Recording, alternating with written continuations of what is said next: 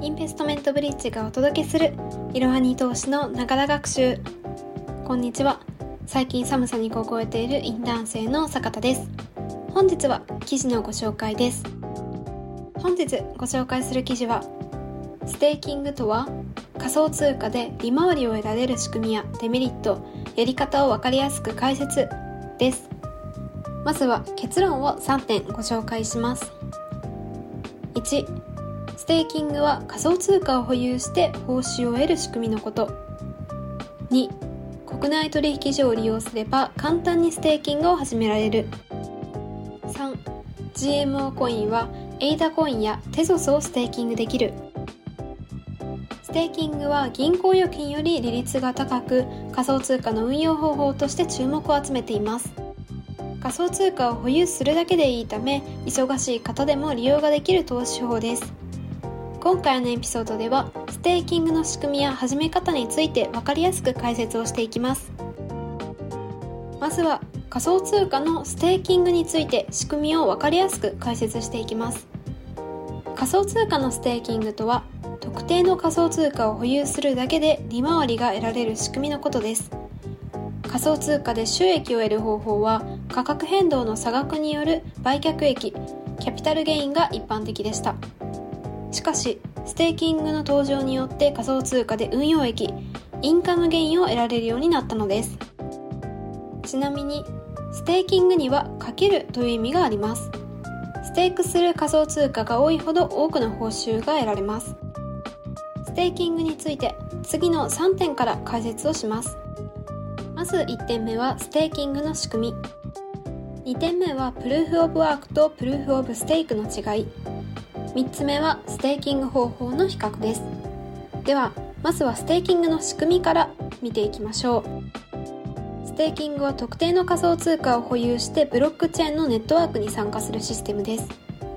仮想通貨を保有することでブロックチェーンの維持や承認に貢献ができる仕組みです。ネットワークに貢献した対価として仮想通貨を預け入れた期間や数量に応じた報酬が受け取れます。資産を動かさなくても仮想通貨を増やせる運用方法としてステーキングが注目されています。続いてプルーフオブワークとプルーフオブステークの違いです。ステーキングができる仮想通貨はコンセンサスアルゴリズムに POS プルーフオブステークを採用している銘柄に限られます。ちなみにコンセンサスアルゴリズムとは合意の方法という意味でブロックチェーンに取引を記録するための仕組みを指しています。プルーフオブワークやプルーフオブステークなどの種類がありますプルーフオブワークはビットコインに採用されているアルゴリズムです計算処理つまりマイニングによってブロック生成を行いますセキュリティ面に優れていますが消費電力量が多いですプルーフオブステークは仮想通貨の保有量に応じてブロックチェーンの承認ができ、環境への負荷が小さいです。イーサリアム2.0はこの POS を採用しています。ビットコインはプルーフオブワークを採用しているのでステーキングはできません。続いてはステーキングの方法の比較です。ステーキングのやり方は主に次の3つの方法があります。まず1つ目は国内取引所でステーキングをするという方法です GMO コインなどで利用できます初心者でも簡単にステーキングが可能です2つ目の方法は海外取引所でステーキングをするということですバイナンスなどで利用ができます。対応銘柄が多いのが特徴です。3つ目はブロックチェーンのネットワークに直接参加をするという方法です。仮想通貨ウォレットを用意し公式サイトで設定を行いましょう。難易度が最も高いと言えます。ネットワークに直接参加をするステーキングはブロックチェーンに関する知識や英語の読解力が求められます。初めてのステーキングには取引所を使うのがおすすめです。最近では NFT をステーキングできる仕組みも登場しています。NFT ゲーム内のゲームアセットをステーキングしたり NFT アートをステーキングできるプラットフォームが利用できたりします。ではステーキングの基礎を学んだということで続いてはステーキングのメリットについてご紹介をしていきます。まず1つ目のメリットは保有するだけで報酬が得られるということです。ステーキングを利用すれば仮想通貨を保有するだけで報酬が得られます。仮想通貨は価格変動が激しく一般的な取引で利益を上げるには情報収集や相場分析が必要です。一方ステーキングは資産を動かす必要がなく忙しい人でも手軽に利用できます。価格の上昇や下落をそれほど気にせずに済みますしメンタルにも優しいと言えます。続いて2点目のメリットは銀行よりも利回りが良いということです。ステーキングは銀行よりも利回りが良いため効率的に資産運用できる可能性があります。利回りを実際に比較してみると銀行の金利は現在0.001%前後です。それに比べ GMO コインのステーキングは2から4%前後となっています。仮想通貨の価格は変動しますが圧倒的な利回りの高さは魅力と言えます。続いて3点目のメリットはブロックチェーンのネットワークに貢献ができるということです。ステーキングに参加するとブロックチェーンネットワークの安全性や効率性に貢献ができるのもポイントです。自分の資産をステーキングすることでブロックチェーンの攻撃耐性や処理能力の向上につながります。これはブロックチェーンについて学ぶきっかけにもなりますし知識も深まります。ここまでメリットをお伝えしましたがステーキングのデメリットも知っておきましょう。まず1つ目のデメリットは価格の下落リスクがあるということです。仮想通貨は価格変動が激しく状況によっては暴落する恐れもあります。ステーキングにより利回りを得たとしても価格の下落によって元本割れする可能性があるため注意が必要です。柴犬コインのように爆上げするトークンもあればテラのように価格崩壊を起こす仮想通貨もあります。では2点目のデメリット。それはロック期間があるという点です。ロック期間が設けられているステーキングの場合一定期間は預け入れた仮想通貨を自由に引き出せなくなるデメリットがあります。仮想通貨がロックされていると暴落への対応が難しくなり損をする恐れがあります。余剰資金の範囲内での運用を心がけましょう。国内取引所のステーキングサービスの場合はロック期間がないケースが多いです。いつでも仮想通貨を売却移動できます。続いてのデメリットは短期的に稼ぎにくいという点です。仮想通貨のステーキングは短期的に大きな利益を狙うには不向きです。時間をかけて利回りを得るため安定性はあるもののデイトレードなどの短期投資より稼ぎにくいと言えます。テーキングは短期的に一攫千金を目指すのは難しいです。ローリスクで運用したい人に向いています。続いてここからは国内取引所でステーキングができる仮想通貨を少しご紹介していきたいと思います。まずはじめにご紹介をするのはエイダコインです。エイダコインは仮想通貨の課題解決を目指すカルダノプロジェクトが発行する仮想通貨です。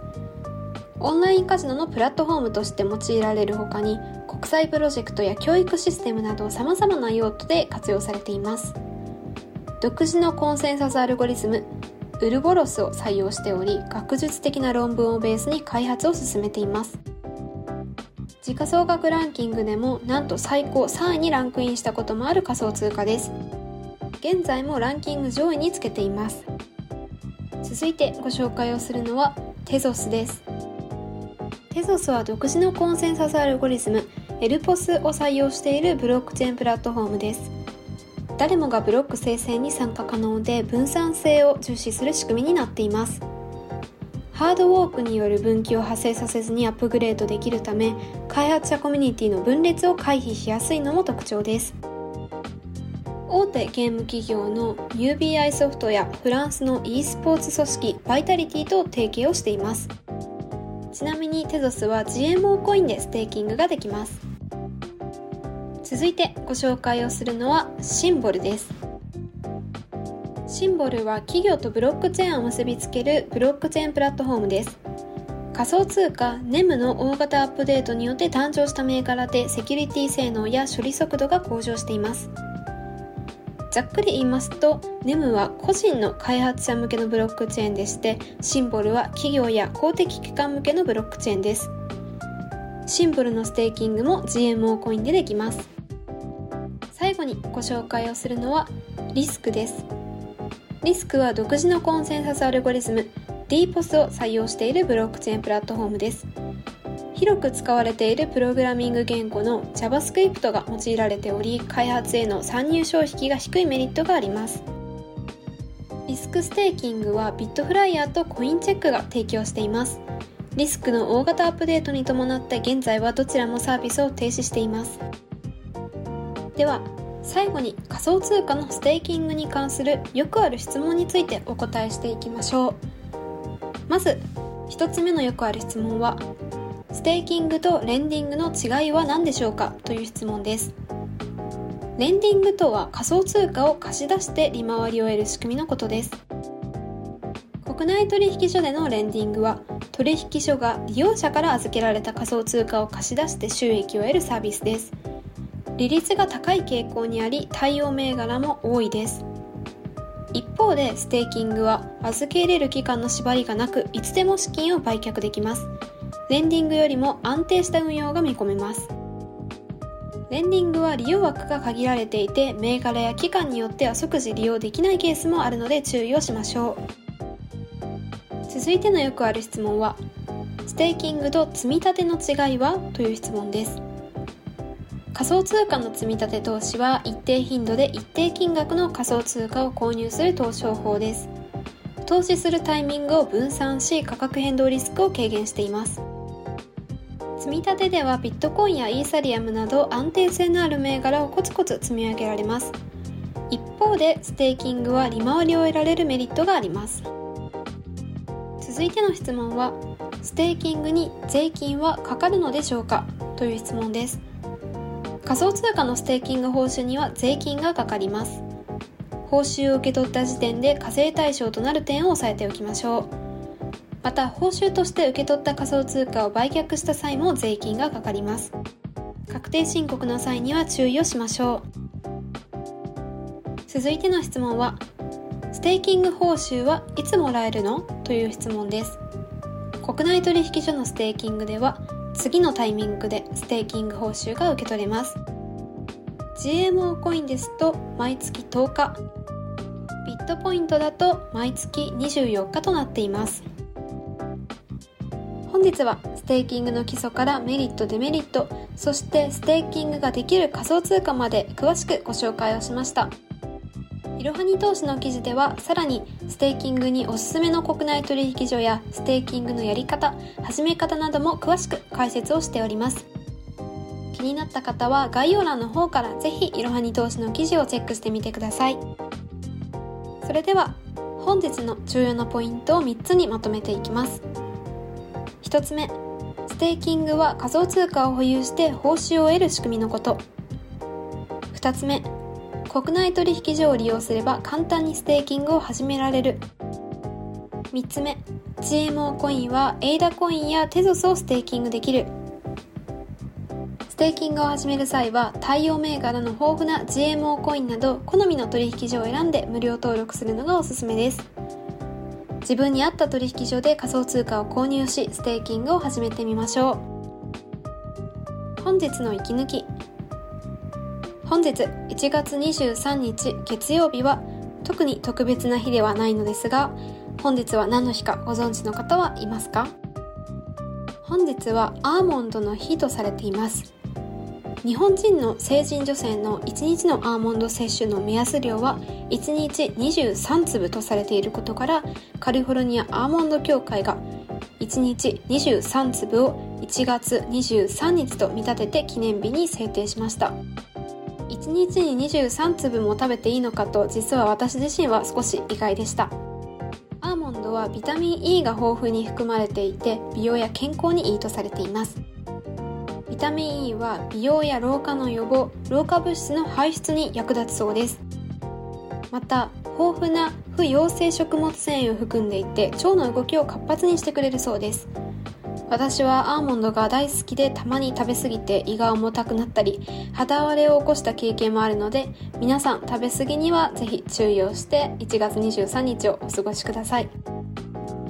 本日も最後までご視聴いただきありがとうございました。ぜひこの番組への登録と評価をお願いいたします。